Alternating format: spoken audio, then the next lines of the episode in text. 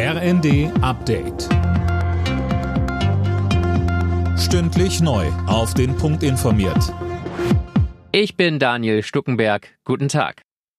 Schlag gegen die organisierte Kriminalität in Deutschland. Bei Razzien in mehreren Bundesländern sind acht Beschuldigte verhaftet worden. Im Fokus stehen zwei Tätergruppen aus fast 60 Verdächtigen, darunter Mitglieder des Al-Sain-Clans aus NRW. Die eine Gruppe soll geleaste Autos unterschlagen und verkauft haben.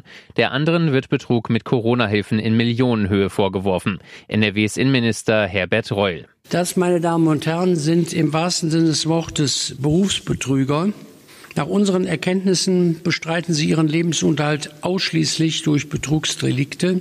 Also es sind schon ordentliche Fische, die wir da erwischt haben. Auch wenn es gerade ziemlich kalt ist, ruft der Chef der Bundesnetzagentur nochmal eindringlich zum Gassparen auf. Im ZDF sagte Klaus Müller, sowohl in der Wirtschaft als auch in Privathaushalten werden gerade nicht die Einsparziele erreicht, die wir uns vorgenommen haben.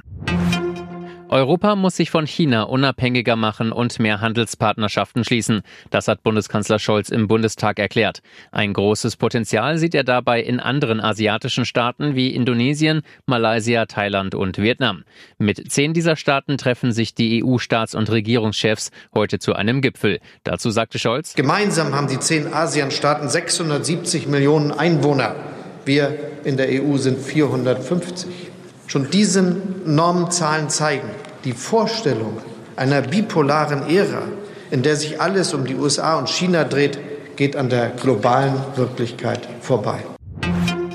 Halbfinale Nummer zwei heute bei der Fußball-WM in Katar. Titelverteidiger Frankreich spielt gegen Überraschungsteam Marokko. Gestern war schon Argentinien ins Endspiel eingezogen. Das Finale steht am Sonntag an. Alle Nachrichten auf rnd.de